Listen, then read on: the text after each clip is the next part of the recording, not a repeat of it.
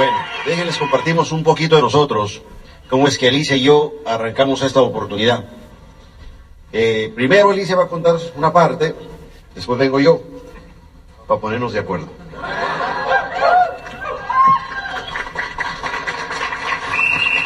¿Gustan pasar a tomar asiento?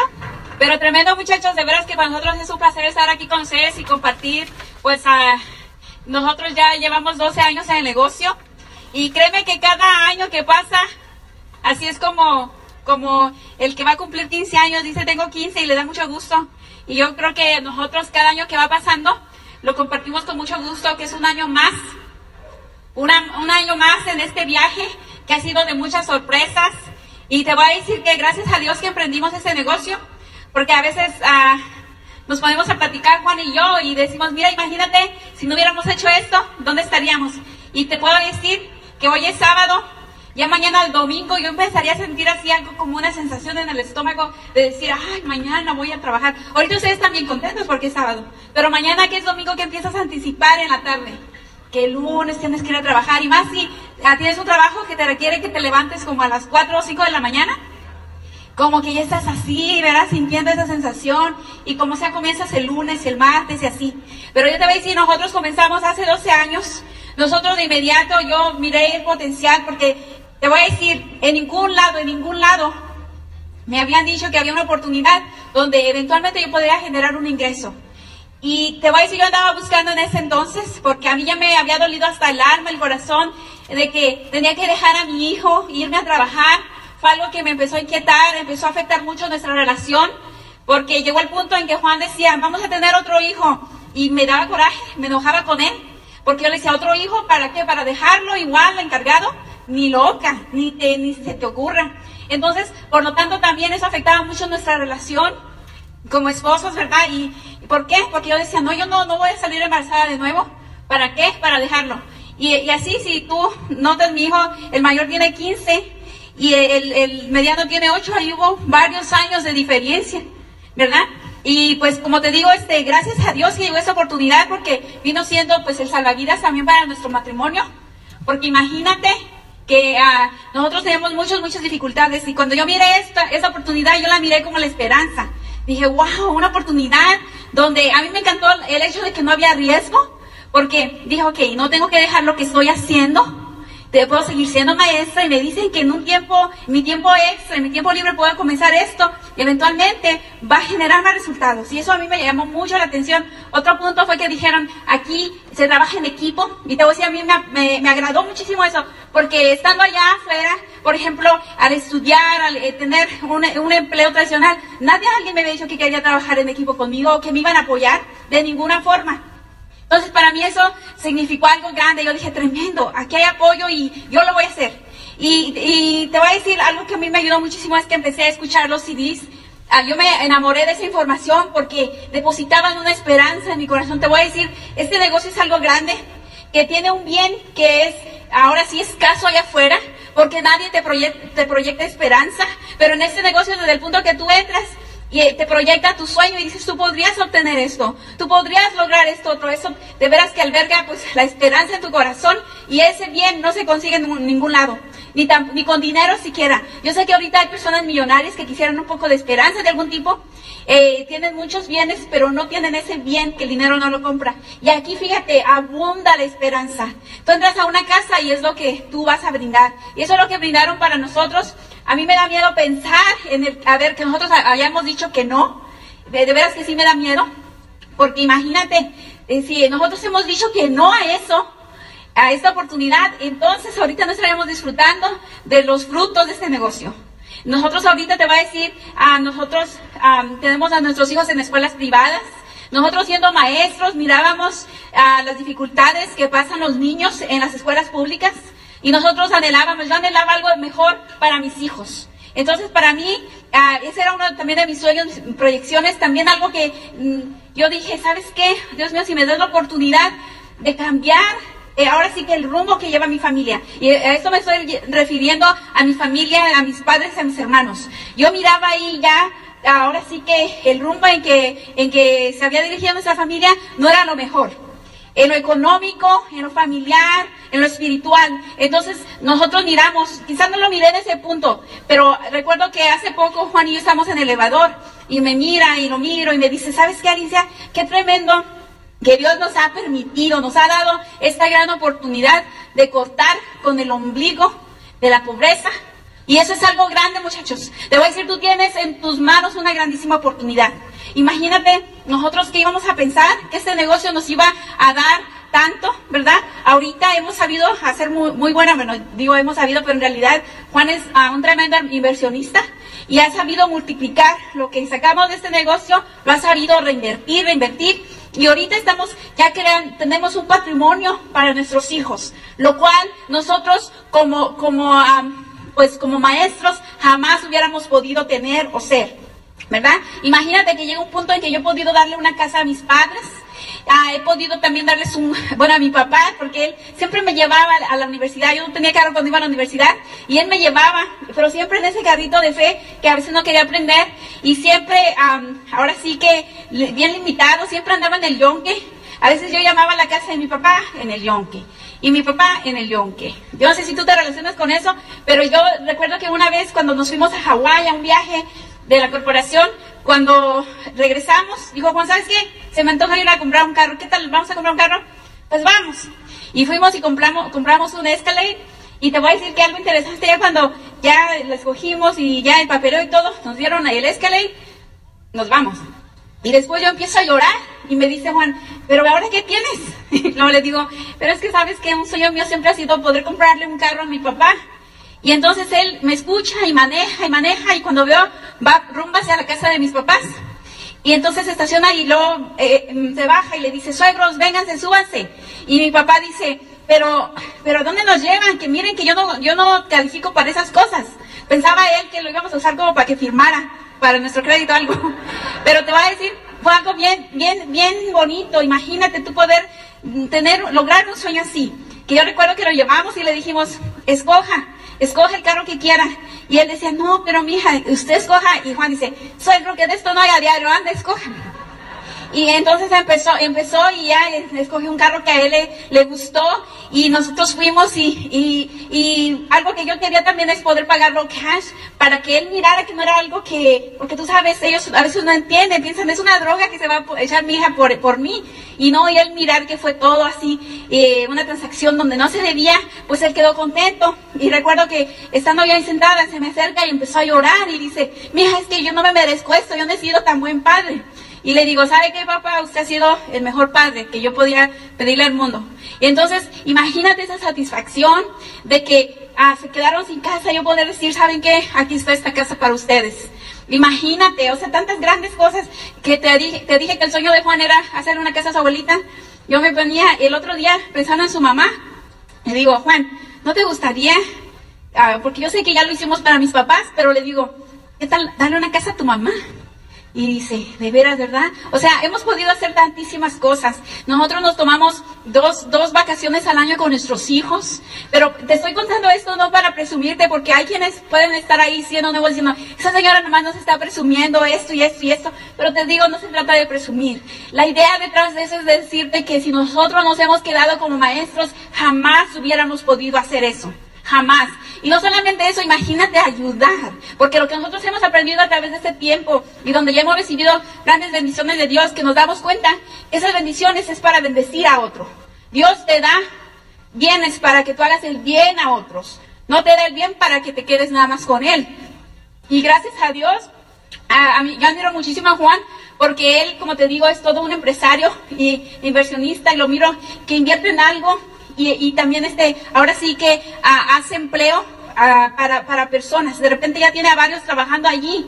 Y, lo sigue porque ellos eh, pues dicen ahorita no hay trabajo y yo veo como él siempre trata de alguien se arrima no tiene trabajo y como sea le encuentra un trabajo verdad y él, él dice si hubiéramos más empresarios que pudiéramos producir trabajo verdad porque hay gente que la verdad no quiere negocio quiere trabajo ¿verdad?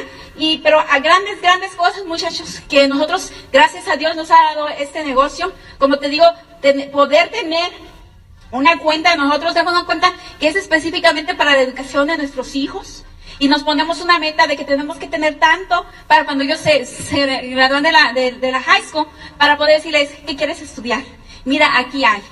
Mira, eh, no, como nosotros, que nosotros tuvimos padres trabajadores que nunca, por su trabajo, nunca se enfocaron, no sabían que la educación era tan costosa, que nosotros terminamos con, eh, con ahora sí con préstamos estudiantiles, ¿verdad? No, imagínate tú poder planificar eso.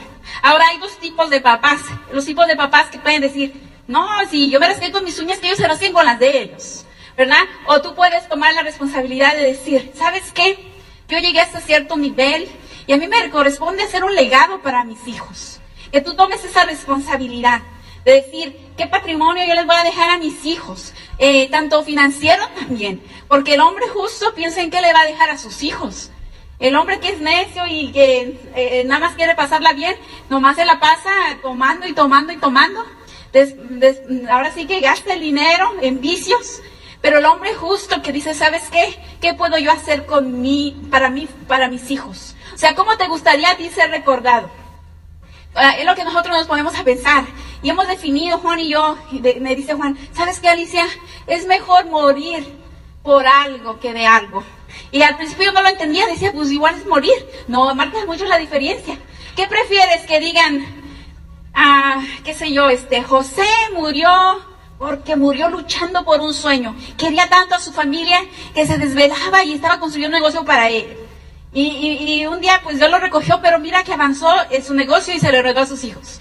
O puede ser como, ah, José estornudó, se le zafó un huesito de la nuca y ahí quedó. O sea, es mejor muchachos morir por algo que de algo. Y es lo que nosotros hemos aprendido en este transcurso, en este tiempo. Y te voy a decir, ha sido un aprendizaje tremendo. Ah, ya tenemos varios años que, que no trabajamos. Tenemos yo, yo ya tengo varios años, ¿verdad? Pero te voy a decir que ese negocio te va a preparar a ser ese empresario. Que te vayas ahora sí de comerciante a empresario. Porque yo sé que todos entramos quizá por lo inmediato, pero que tu mente vaya transformándose a decir, ¿sabes qué? ¿Cuál es mi causa social? ¿Cuál es mi misión social? ¿Qué legado le quiero dejar a mis hijos? Así como cuando pensamos en Noé, pensamos en el arca y cómo salvó la humanidad. Cuando pensamos ahora sí que en Abraham y ver cómo él tenía esa fidelidad para con Dios. Entonces, que cuando pensemos en ti, ¿qué, qué pensaríamos? Yo te voy a decir, yo cuando pienso en Juan, él es un hombre para mí impresionante, es mi esposo, lo admiro mucho, porque cuando yo pienso en Juan, yo pienso en cambio, pienso en que él quiere ahora sí entregar su vida para, para hacer el bien para los demás. Entonces, que tú vayas creando un legado. Entonces, esa es la tarea de este fin de semana también, que tú vayas diciendo, ok, ¿qué es lo que yo quiero para mi familia? Que estés dispuesto a luchar por eso y que no te des por vencido nunca. Y aquí yo te voy a dejar con Juan, porque él,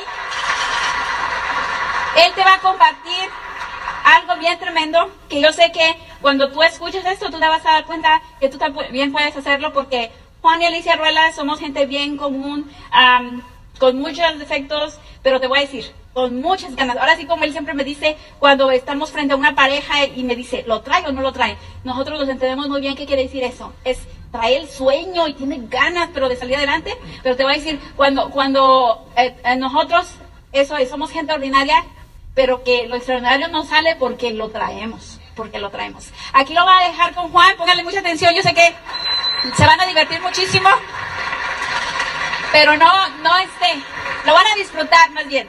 Así, aquí los dejo con él. Bueno, ustedes saben que nos invitan a este negocio, nos dan el plan, y yo no estoy dispuesto a hacer esta oportunidad. Mi esposa sí la entendió. Dijo, Juan, dice, ¿qué tienes que perder? Entonces, me invitan a, un Open, ya me habían invitado como a unos cinco Opens y cuatro Opens y yo no había ido a ninguno. Pero eventualmente fui al último, me gustó lo que miré. Después se vino una convención, llegué criticando a todo el mundo. Negocio, todo el mundo bailando, aplaudiendo. ¿Y qué tipo de negocio es ese? No lo había entendido yo. Yo no entendía lo que era carácter, que hacer en relaciones. Pero decidí ponerle atención a los oradores. Sabes, un ser humano aprende algo. Un animalito, si alguien le quiere hacer daño, el animalito es capaz de presentirlo. ¿Cierto o no? También un ser humano, cuando escucha algo puede discernir, puede darse cuenta si es algo bueno o malo. Entonces yo decidí escuchar a los oradores.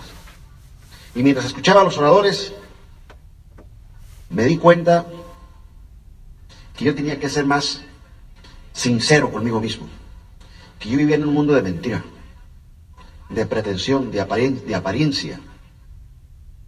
Déjate cuento un poco de mí, porque eso fue lo que me pasó. Me, me tuve que sincerar conmigo mismo. ¿Quién es Juan Ruelas? A mí me crió mi abuela, a mí no me crió mi madre. Mi abuela se casa con el abuelo y tienen siete hijos. Mi madre la mayor. Mi madre fracasó en su primera relación. La hermana que le sigue también fracasó en su primera relación.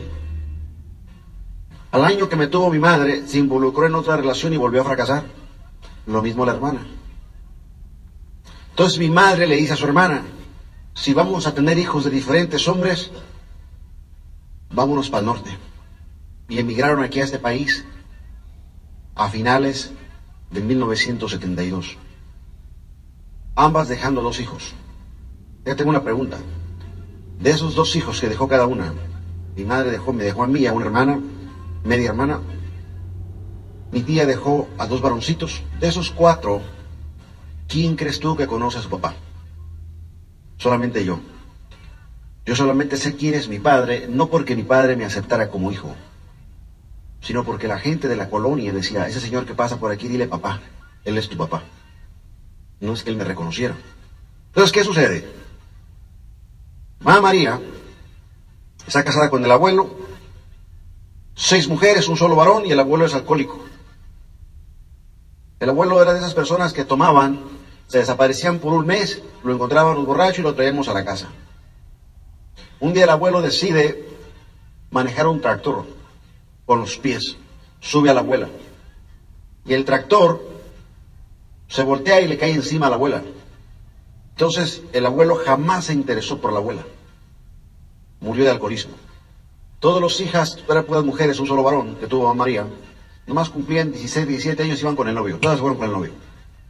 El único varón emigró aquí a los 17 años a Estados Unidos. Y la historia emigra uno y luego se trae al otro y al otro, por fin que todo el mundo está por acá, por Estados Unidos, y la abuela se queda con cuatro nietos. Nosotros, muchachos, aprende algo. Nosotros no teníamos una estufa. Nosotros no teníamos refrigerador. Nosotros no teníamos luz. ¿Sabes tú lo que es un aparato? Mecha, petróleo. Eso es lo que teníamos. Nosotros teníamos un pretil, o fogón, no sé cómo tú le llames, tres piedras, el fondo de algo. Nosotros no teníamos cama, eran dos catres. ¿Sabes lo que conoces ese vocabulario? Catre. Petates. Fíjate, yo aquí traigo unos zapatos Johnson Murphy. 400 dólares, estas cosas. De niño era pie raíz. Yo no usaba calzado, ¿no? Los nietos, nos decían los nietos de Mari Díaz. La gente nos regalaba chorcitos, camisetitas. Fíjate, yo cuando ahorita vestido como pingüino. Yo cuando me imaginé que yo un día vestir así. ¿Qué comíamos? Quelite, verdolaga. ¿Sabes lo que es esto? No, tú no sabes lo que es esto. El metate. Mamá María cuando se volteó, a ella la pusieron en un catre para que se recuperara. Duró un año ahí. Y de esa gente que la puso en el catre, el catre es mi catre, hizo un pozo ahí y la mamá María cuando se levantó ya tenía una jorobita y ya no se podía levantar, ya no se podía enderezar. Entonces, ¿qué, qué es lo que hacía María? Ponía el nistamal a coser. Luego nosotros sacamos el nistamal y en el metate hacemos la masa. Fíjate qué bien me sale. Ella agarraba la masa, hacía la tortilla, la ponía en el comal, sacaba la tortilla y le ponía sal. Decían, comas, coman mis niños, esto es un macho. Lo apretaba con agua. La masa que sobraba, mamá María la ponía en un, balde de, agua y la deshacía. Agua de la llave. La deshacía. Esa era la leche nuestra. Nos mandaba a la primaria. Pierrais. Chores o pantalones cortos. Sin camisa. Llegábamos a la primaria. Yo recuerdo dos cosas de la primaria. Estar piojoso y lombriciento. Regresamos de la primaria. Mamá María era muy directa con nosotros. Nos juntaba a los cuatro nietos y nos decía, mis niños, mis niños nos decía, no tengo que darles de comer. Pero les he enseñado a granjearse un taco, decía ella. Una persona servicial no cae gorda. Una persona servicial, quien sea, le ofrece que comer. ¿Quieren comerse las tortillas duras que sobraron o se quieren ir a granjear un taco? A María nos vamos a ir a granjear un taco. Recuerden, nunca lleguen preguntando qué hacer, lleguen haciéndolo. Kiko con, doña Kiko con don Pedro, el dueño del taller, Sarita con doña Nati, la petrolera, Juanito con tu madrina Belia. Nunca lleguen preguntando qué hacer, lleguen acomidiéndose, haciéndolo. A la hora de la comida no se acerquen a la mesa. Es mejor que los inviten a la mesa que los corran de la mesa. Yo llegaba con mi madrina Belia, le barría el patio, le barría la banqueta y me sentaba enfrente de la banqueta. Ocho añitos. De una señora güera. Se asomaba por la ventana y decía, Juanito, mijo, no te has ido con tu mamá María, ¿verdad? No, yo no la miraba a los ojos. Mi autoestima no era lo suficientemente alta para mirar a, a mi madrina los ojos. Mi niño decía, ¿no has comido, verdad, mi niño? No. Esa señora se metía dentro de la cocina, agarraba una tortilla, le ponía frijol, le ponía queso y decía, come antes de que venga tu padrino. Llegaba el padrino y siempre tenía dos comentarios. Oh, ya llegó el santo pediche. Oh, aquí anda el hueleque, ese llorón. Mi madrina le decía, mi niño no es ningún santo pediche, ya barrió el patio y la banqueta. Me iba con otra madrina, mi madrina María. Tenía cinco, no, tenía seis varones ella, todos así. Esa madrina, tú no te imaginas cuánto la amo. Ella decía, mi hijo, donde comen seis, comen siete. Acércate. Tú sabes que a María por la noche nos hacía una canela. Una canela, un palo que tiñe el agua. Y cuando a mí y a mi primo nos dice, ¿quieren la canela con azúcar o sin azúcar? Con azúcar, a María. Tengan esta taza. Vayan a buscar quién se las da. A tocar las puertas. Está lloviendo. La casa donde yo crecí, una casa de palapa. ¿Sabes tú lo que es la palapa? La hoja de la palma, la que da cocos. Estaba tan podrida esa cosa que se metía el agua por los portillos. El techo era de tierra. So, está lloviendo, está relampagueando y todo ese tipo de cosas. Fuimos a pedir azúcar, tocamos la puerta de un vecino y decimos, dice a María, si nos regala azúcar. Dice el vecino, sí. Y suelta una carcajada y dice, a esa choza, dice, le va a caer un rayo y todos ustedes van a salir como ratas mojadas. Mamá María nos enseñó a no faltarle el respeto a nuestros mayores, a nunca contestarle a nuestros mayores. Nos dio el azúcar, estamos cruzando la calle, está lloviendo, y mi primo Kiko dice, ¿cómo ve primo? Nos dijo ratas. Yo llegué, le doy la taza de azúcar a María, y, y le digo, mamá María, ¿por qué somos tan pobres? La viejita no contestó. Ella con su rebozo, atizando el, el comal. Me voy yo a una esquina de la casita y estoy llorando. Estoy llorando. Regreso con ella y le digo, María, cuando yo crezca, cuando yo sea grande, le dije, yo le voy a hacer una casa para que no nos mojemos. Ella se me queda mirando, Juanito, mi hijo, dice, tú eres el mayor de mis nietos. ¿Verdad, mi hijo, que cuando tú crezcas, tú un día vas a servir para algo, mi hijo? Usted va a ser alguien, ¿verdad, mi hijo? Le digo, sí, a María. Cuando yo crezca que yo voy a ser alguien, yo le voy a hacer una casa grande. Le digo, a María, ¿quién es mi mamá? ¿Tiene alguna foto de ella? ¿Cómo se llama? Y me dijo, tu mamá se llama Elvia. Tu mamá se fue a Estados Unidos cuando tú tenías alrededor de dos años. ¿Y cuándo viene? Hijo, un día se va a acordar que dejó dos hijos aquí. Un día va a regresar. Joan María, La gente me dice que el señor que pasa por aquí en una camioneta azul, la gente dice que ese hombre es mi papá. ¿Es cierto? Sí, hijo, es tu papá. Y yo le digo, ¿por qué no viene? ¿Por qué ese hombre por aquí no viene? Dice a María, cuando crezcas lo vas a entender. Tú sabes que yo vivo una niñez, básicamente, como diciendo mamá María, granjeándome el taco. Tú sabes, cuando tú eres niño no tienes paz, que te cría la abuela, abuela, una abuela que no puede trabajar. Tú buscas cómo granjearte un taco. Yo era de esos niños, déjate cuento, que en los restaurantes yo miraba que la gente comía junto con otro niño que se llamaba Lupe, que estaba igual que yo, que era vecino. La gente comía en los restaurantes, nos asomábamos, terminaban de comer, nos metíamos, agarrábamos la comida y corríamos.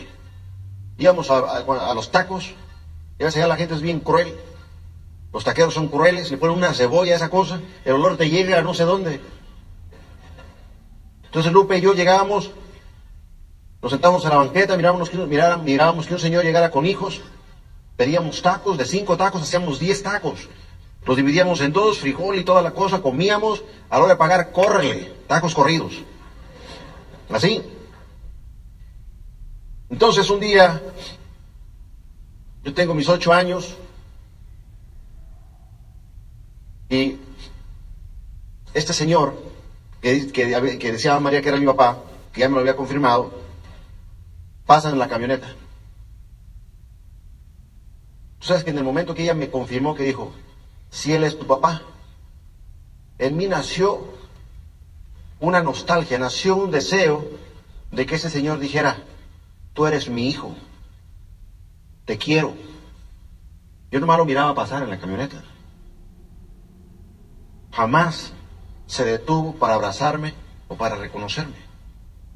yo decido un día, pasa en la camioneta, ya ven que hay muchos pozos, se van, y yo lo voy siguiendo.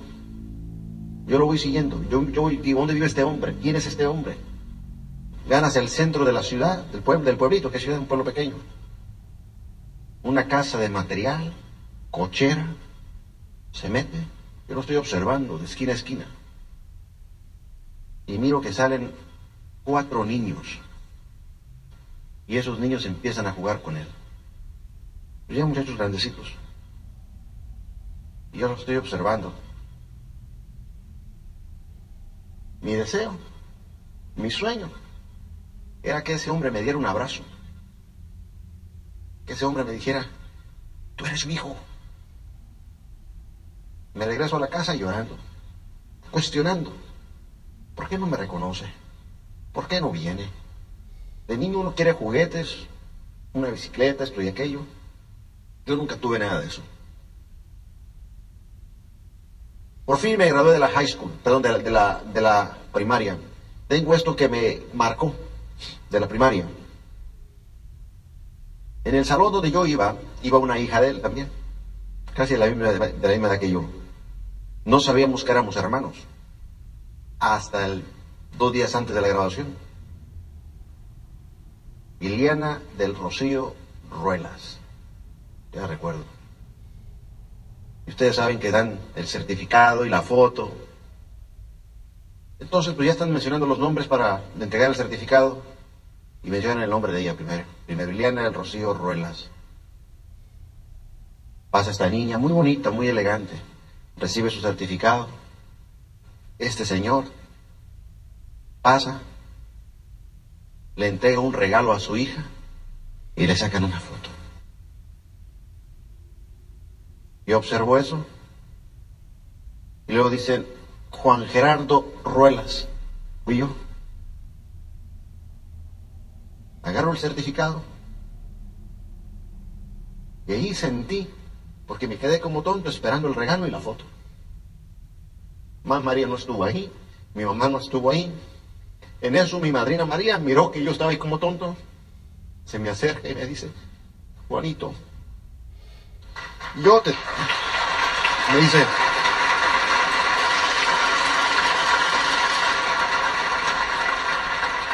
Me dice, acércate para acá, mijo. Yo acá te tengo un regalo. Y le pregunto, ¿Por qué ese señor no se quiso sacar una foto conmigo? Cuando crezcas, hijo, lo vas a entender. Dice, yo te tengo un regalo. Ella llevaba un regalo para uno de sus hijos y me dice, es para ti. Trece años tengo mi primer pantalón que esa señora me regaló. Mi primer pantalón. Esa señora yo hasta la fecha la visito. Y no te imaginas cuánto amor le tengo. Me meten, me voy a la secundaria, regreso, tengo 15 años, regreso de la secundaria, me meto por un portillo de la casa y voy encontrando junto al comal, junto al pretil, una señora de 33 años, era maquillada, emperifollada, bonita, que se me queda mirando, me clava la mirada. Le digo a María, ¿quién es la señora? Yo ya tengo 15 años. Se me queda mirando y dice, es tu madre, vino por ti. Y yo me le acerco y le digo a ella, viene por mí, me va a llevar con usted. Me abraza y me dice, sí, hijo, vengo por ti y por tu hermana. Y me trae aquí a este país en 1985. Y yo lloro, lloro, lloro, por fin me canso de llorar, me duermo dentro de la ven. Ya cuando desperté, desperté acá por Los Ángeles. Entonces, yo me vengo aquí, me meto a la high school, porque mi meta era que un día hacerle una casa a María. Ahí en la high school encontré una maestra, una maestra que me impactó mucho. Yo no hablaba inglés. Yo llego a esta escuela, un niño de calle, y esa señora, voy a su clase, Miss Downey, Charlotte Downey. Juan, welcome. ¿Y esa señora que está loca o qué? Yo ni la conozco, y ya sonriéndome, y me abraza y me dice, Juan, welcome, bienvenido. Yo no hablaba inglés. Yo solamente tengo 15 años, me meten a la high school, yo estoy recordando la casita de palabra. Me voy al grado 10. Yo en México era, yo era un estudiante de 5 y de 6. 5 y 6. Y aquí en el grado 9, un estudiante de F y de D. Y llega un punto que se cansa uno de fracasar. Se cansa uno de ser pobre. Y yo voy con esa señora a su clase y le digo, Miss Downing, ¿usted cree, o sea, usted cree que yo pueda ser alguien en la vida? O sea, ¿usted cree, o sea, usted cree que un día yo pueda ser alguien? Se me queda mirando ella y me dice, Juan, you can be anything you want to be. Y me da un abrazo y me dice, you can do it, Juan. You can do it. Y Miss Downey, ¿usted cree que yo un día pueda ser un maestro así como usted? Yeah, Juan, you can do it. ¿Qué tengo que hacer? Si primero hay que hacer tus tareas y estudiar. Es todo lo que tienes que hacer, Juan. Estudiar, estudiar. Que voy y que me compro, que voy y que me compro cuatro diccionarios. Un diccionario de inglés a español, otro diccionario solamente en español, otro diccionario solamente en inglés y otro diccionario de sinónimos y antónimos y mis libros de la escuela, una mochila de Garfield y otro del Pato Donald. ¿Por qué? Fíjate bien. Yo cuando llego aquí a este país, mi madre ya ya tenía otra relación, ya tenía dos hijos de otro matrimonio. Mi madre me dijo, Juan, cuando el padrastro se encargó de decirle a mi madre, este no es mi hijo, o sea, yo no tengo obligación de mantenerlo. Tu hijo para que viva aquí tiene que pagar 55 dólares semanales. Mi madre habla conmigo y me dice, Juan, yo tengo dos hijos que tienen su padre y su padre da para que ellos coman y vistan. No me pidas nada, hijo, a mí, porque yo no te lo puedo dar. Aquí todo el mundo paga renta, me dice mi madre. Los sábados vas a trabajar y los viernes también. Vas a pagar 55 dólares. Ustedes como María, aunque la casita era de palapa y viejita, no pagaba yo renta. Pero aquí, 15 años, tengo que pagar renta. Tú, yo te invito a, por el área de Fresno, California, cualquier tipo de trabajo del campo yo te lo hice. Desde piscar uva, apodar la uva, piscar el nectarín, la fruta, la naranja, el olivo, todo ese tipo de cosas yo lo hice. Porque yo miraba cómo mi madre discutía con el padrastro. Porque yo estaba ahí. Ahí me avientan a dormir al garaje. Yo para evitar que esa señora discutiera con este hombre, yo pagaba mis 55 dólares. 55 dólares. Cumplo 18 años, termino mi high school, cumplo mis 18 años, el padrastro le dice a esa señora, ya tu hijo cumplió 18 años, se tiene que ir de aquí. Y a los 18 años, mi graduación es un viernes, yo el sábado estaba fuera de esa casa. Me fui a vivir con 16 hombres que vivían en un departamento que trabajaba en el campo. Me mudé allí y el día domingo ya me habían robado todas mis cosas. ¿Qué sucedió entonces? Ir a la escuela, ¿no? Yo tenía que trabajar para vivir, pagar mi renta. Yo ya tengo mis 18 años. Para mí la vida, lo peor.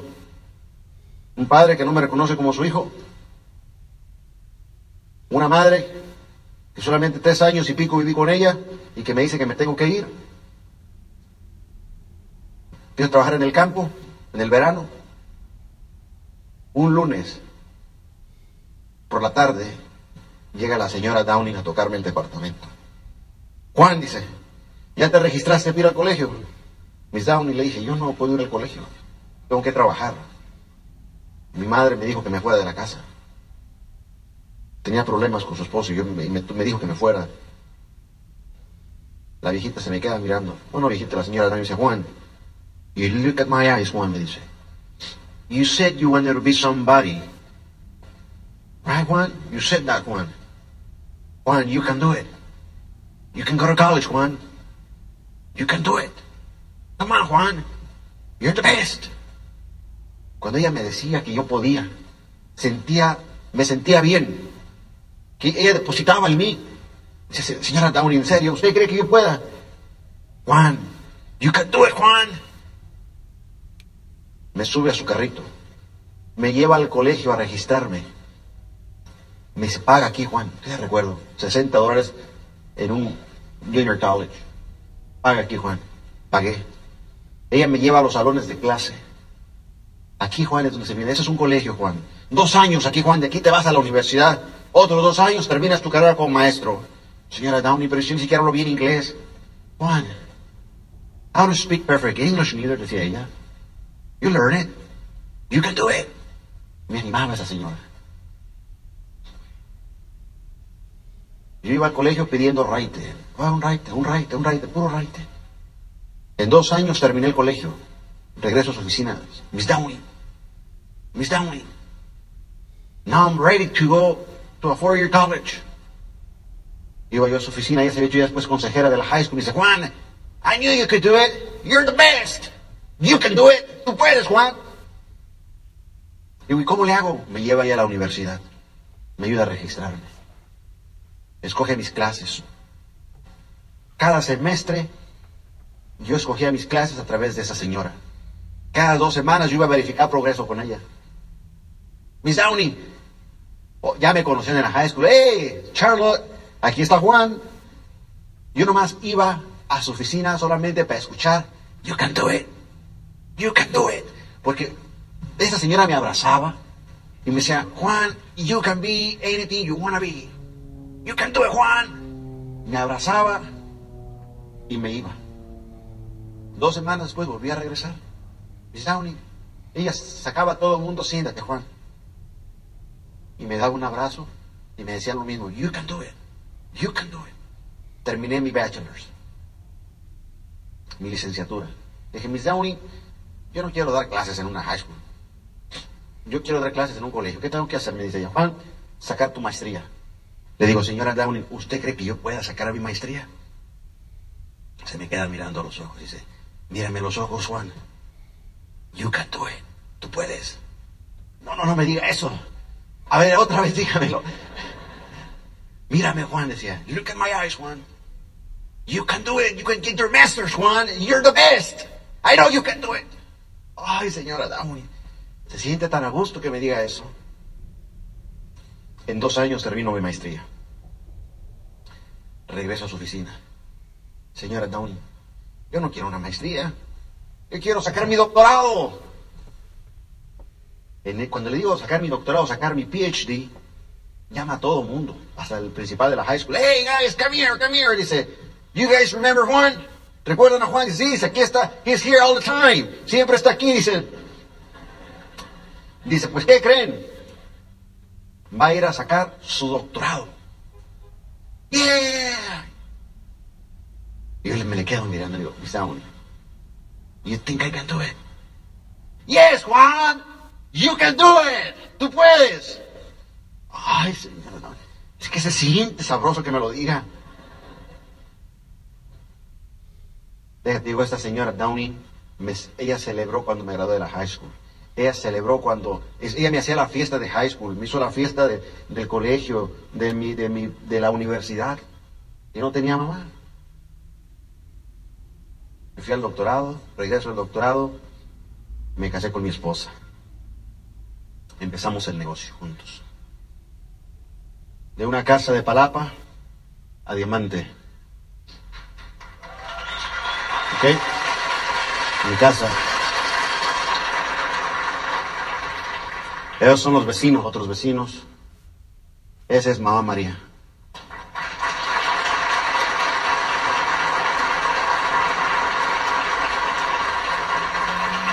Ese es el pretil donde cocinábamos. La parte de atrás son los estantes o qué sé yo, no sé cómo se le llame, donde pones las cazuelas de barro. Ahí están las ollas. Ollas y trastes. Mamá María. La calle. Tierra. El patio. Yo allí tengo 28 27 años. Una de las veces que la fui a visitar. Así dormíamos, muchachos. Esa es mi primera graduación de la high school. Esa es Miss Downey. La señora Downey.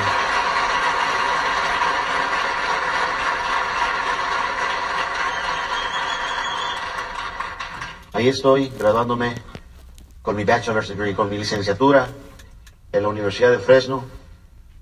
Y otra vez la señora Downey. Ahí es Alicia y yo de muchachos, noviando.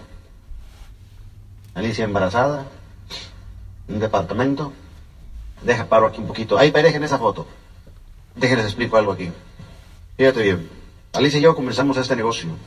¿Ok? Gerardita, nuestro niño más pequeño, el madre, ahí estábamos Alicia y yo, haciendo el negocio. Fíjense bien. Alicia y yo nos asociamos, éramos maestros los dos. Y yo le digo a mi esposa, Alicia, después de la convención le dijo, Alicia, yo a ti te he mentido. Tú no me conoces a mí, le dije. Yo te dije que mi papá era una persona con un linaje académico, un abogado y quién sabe que yo ahí le inventé un cuento de mi papá. Le dije, es mentira, ese hombre ni me reconoce a mí. Después de una convención decidí sincerarme con mi esposa, le dije. Ahí me crió mi abuela, mi sueño ha sido hacerle una casa a ella. Tú y yo somos maestros, vivimos con un salario, el otro lo estamos aguardando, pero ¿tú crees que ese dinero que estamos aguardando es para comprarte una casa a ti? Dije, es una casa para mamá María. Yo sé, aquí las casas la fían, aquí todo el mundo se puede drogar y le entregan una casa. Dije, mi sueño es una casa para María. Mi esposa me entiende me apoya. Entonces, nos asociamos en noviembre del 98. En diciembre del 99 llegamos a 25%. El 23 de diciembre llama a María. Bonito. El techo de la casa, mijo. El techo de la casa se cayó. La gente se está cooperando para hacerme una casita de cartón, mijo. Ya te casaste, no quiero molestarte, no es obligación tuya. Te llamo por si quieres cooperar con unos 50 dólares, porque la gente aquí del barrio me va a hacer una casita de cartón. Mi esposa me mira a llorar. Dije, es que Alicia, para mí es difícil. Yo traigo un tramo de pobreza que necesito solucionar. Alicia me dice, Juan, ve a arreglar lo que tienes que ir a arreglar. 24 de diciembre llego, casa sin techo. Yo, ¿cómo está María? Bien, Juanito. Yo, a María, ¿usted quiere una casa? Dice, hijo, quería siete hijos y todos se largaron al norte. Quería cuatro nietos y también se fueron al norte. No me prometas algo que no puedas hacer. Gracias que me viniste a visitar. Pero si vas a construir una casa, construye la casa y te callas la boca. Y debes de aceptar una cosa, que vas a construir en terreno ajeno. Yo no te estoy pidiendo que construyas una casa, hijo, yo nomás te pedí 50 dólares. No me prometas algo que no puedas, mijo. Yo puedo sentir el dolor de ella. Digo, mamá María, usted va a tener una casa. 26 de diciembre, estoy, 26 de diciembre estoy hablando con un arquitecto. Le explico la situación. Entro en contrato. Seis meses después, me entregan la propiedad. Una casa estilo colonial. Mamá María le dije, esa es una casa. Seis meses después me la entregan. La llevo a la cocina a ella. En esta cocina hay una estufa que le hace así, clic, clic, y prende la estufa solo. Dice, mi hijo, prende sola. Tiene María, tiene gas. La llevo al cuarto de lavandería, hay una lavadora y una secadora. En la cocina hay un refrigerador de dos puertas que se abren y tiene luz. Le llevo un microondas blanco. Digo, mi hijo, ¿y para qué es esto? Esto es un microondas para que caliente la comida sin usar la estufa. Dice, a ver, ¿dónde lo escondo, mi hijo? Digo, no, María, esto es para que se use. La llevo a su recámara. Esta casa que le construimos, una casa estilo colonial, cuatro recámaras, una sala, cocina, comedor y una esquina para comercio, estilo colonial. Preciosa la casa. Ah, María, de, de estas cuatro recámaras, dos tienen sus baños para bañarse y para todo. Prende el agua de lavabo, sale agua caliente. Dice, mi hijo, el agua está caliente. Le señora María, tiene boiler para que no hierva el agua cuando se bañe. Dice, mi hijo, ahora voy a ser doña María. Usted siempre ha sido doña María, le digo.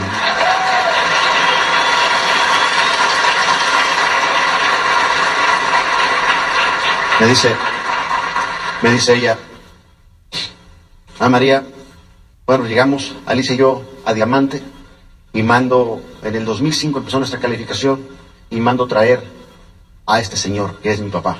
Fui y lo busqué anteriormente, le dije, yo soy su hijo. Sí, dice, tú eres mi hijo, tienes el mismo apellido, con esa señora, así, así, así. Este señor tiene como 50 hijos, para que tengan ustedes una idea. ¿eh? Entonces, le digo yo, me gustaría invitarlo a Estados Unidos. Dice, voy, si tú pagas el boleto. Está bien. Nos iban a reconocer como diamantes. Como diamantes. Le compro un boleto a Iowa. Ahí en Iowa tengo un carro blanco Cadillac color perla en, el estacionamiento del, aeropuerto. Llega este señor, lo recojo yo y le digo, yo soy Juan. Sí, sí, ya te reconocí. Llevo sus maletas, llegamos donde está este carro. Le hago clic, prende sobre el carro, se abre la cajuela ¿y este carro? Te debe haber salido cara la renta. Él dijo, no, es mío. "Mm, ¿Qué haces? No le contesté. Llegamos al hotel, hotel cinco estrellas. De repente le dije, va a haber un evento, me gustaría invitarlo. Y nos iban a reconocer como diamantes en ese evento. Entonces nos pasan al escenario.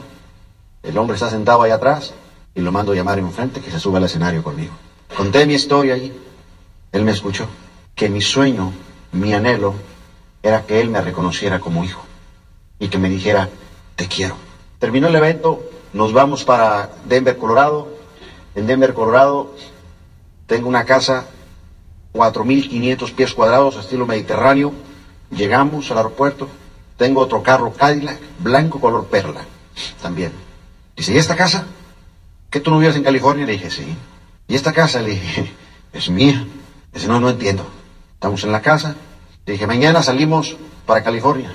Volamos a California, a Fresno. Tengo una camioneta Escalade blanca color perla del año, estacionada en el aeropuerto. ¿Y esta camioneta? Es mía. Dice, no entiendo. Le subí a la camioneta, vamos llegando a la casa. En la casa que vivimos en California son también alrededor de 4.500 pies cuadrados, seis recámaras, dos salas. Es un acre de terreno, una cancha para jugar básquetbol, un bongo, una fuente. Lleg- Llegamos en la camioneta, nos estamos estacionando. Hay dos carros Cadillacs más ahí estacionados. Dice, ¿qué? ¿Esta es la familia Cadillac? Y esta casa, le dije, es mía. Y aquella, también. No entiendo. Lo llevo a comer a un restaurante. Llegamos, al, llegamos al restaurante y le digo, ordene lo que usted guste, el menú, la comida está sabrosa. Ella lo ordena, yo me meto a la cocina. Dice, ¿tú por qué te metes a la cocina? Dije, porque el restaurante es mío. Dice, dice, no entiendo.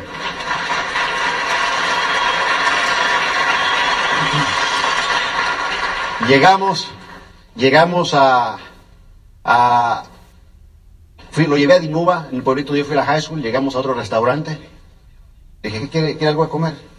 Dice, ¿qué tienen? Pues un postre, lo que usted quiera. Se me queda mirando y dice, ya sé, también es tuyo. Le dije, ajá. Estamos manejando por los campos de, de Dinuba, las naranjas. Me hago un lado, le dije, ¿quiere una naranja? Recién cortada del árbol. Dice, no, dice, aquí nos echan a la casa si la estamos, si nos la robamos. Yo le dije, bueno, si el dueño está aquí, no lo echan a la cárcel. Dice, es tuya también. Le dije, "Ajá".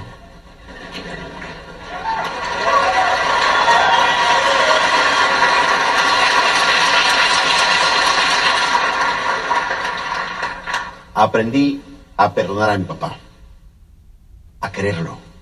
Yo pasaba tiempo con él. Cuando él vino, yo duraba, yo nos, dormíamos a las 3, 4 de la mañana, yo nomás queriendo platicar con él. Platicar, platicar, entenderlo, no juzgarlo. Yo era mi papá. Después le doy un tour por diferentes estados donde él miraba el plan de negocio y yo le decía a los socios, me lo sientas enfrente. Y hablaba gasto e inversión. Hay gente que hace cosas de bajo valor y alto valor, hay gente que pierde tiempo y le, le caía el saco. Ya al último dice, hijo, dice, ya no, ya por favor no me sienten enfrente. Siento que todo lo que dices lo dices por mí.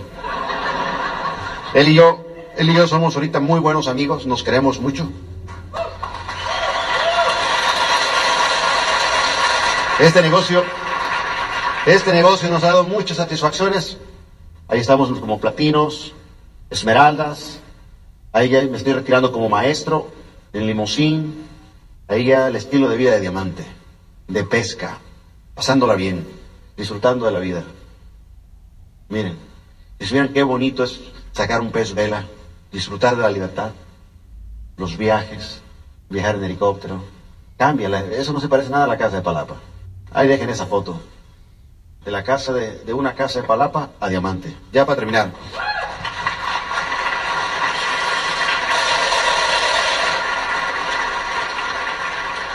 Fíjate bien, fíjate bien. Acabamos de venir de Sudáfrica, estuvimos en el Mundial con los Esmeraldas, estuvimos en España, estuvimos en Venezuela. El día 2 de diciembre nos vamos mi esposa y yo para Portugal en febrero nos vamos a Hawái, en, en marzo estamos en Colombia, en abril estamos en Peter Island, las Islas Vírgenes. Ustedes saben que ser diamante es pasarla bien. Alicia y yo últimamente Dios nos ha bendecido mucho. Acabamos de venir, bueno, estuvimos en los Grammys latinos, tú sabes lo que es caminar por la carpeta esa y estar ahí conviviendo con Plácido Domingo, con esta, con Lucerito, con Pepe Aguilar, toda esa farándula, que no, nosotros no somos de ese ambiente. Pero lo curioso es de que cuando, qué curioso que cuando empiezas a tener éxito en la vida, como que si otras cosas empiezan a añadir. Uno de mis sueños era conocer el sistema político de nuestro, de mi país, de México.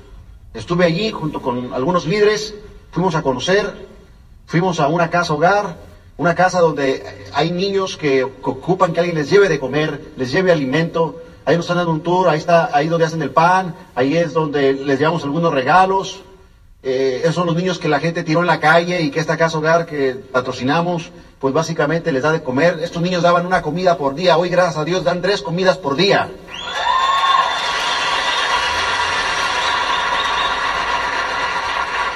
Ahí está uno de los líderes, Gerardo y Graciela Suárez, con ese niño que dejaron tirado ahí en la puerta, se ocupó Pampers, otra niña que dejaron ahí tirada, Miren qué bonito, muchachos, es poder. Esta niña fue violada a los 12 años. Nació ese niño en una, en una, de esa cosa del drenaje. ¿Cómo se llama? Una cantarilla. Y esta casa hogar le dio un techo, un hogar donde vivir y comida para que alimente a su niño. Alicia llevó unos bonitos de peluche. Y ahí están las niñas escogiendo sus bonitos de peluche. Esa niña, ella quiere uno también. Ahí está Alicia repartiendo los bonitos de peluche. Esta niña tan pequeñita, y pensar que en un momento ahí estuvimos. Ese niño, ¿cómo se parece? Uno de mis niños, Angelito, y dije, Alicia, eh, tómame una foto con este niño. Ahí está, se está midiendo un saco que le llevamos, toda esa ropa es ropa que les llevamos para que se pusieran. Ese niño es nuestro siguiente proyecto, ese niño es sordomudo.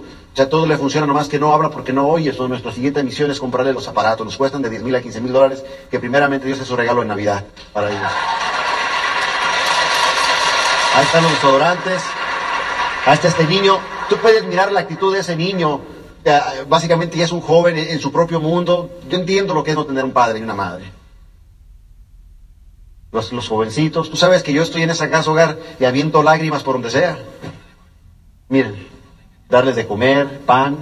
Ahí los líderes fuimos a servir, a lavar platos, a tapiar. Ahí está Alicia, Dora. Esa es la comida. Juan Antonio, lavando platos. Obviamente algo de fiesta también después de ahí. Ahí estamos en el Congreso. Ahí vamos ya para adentro del Congreso aprender de, la, lo que es nuestro país. Ahí estamos ya dentro del Congreso, del, Poder Legislativo, ahí estamos dentro, aprendiendo cómo se hacen las leyes.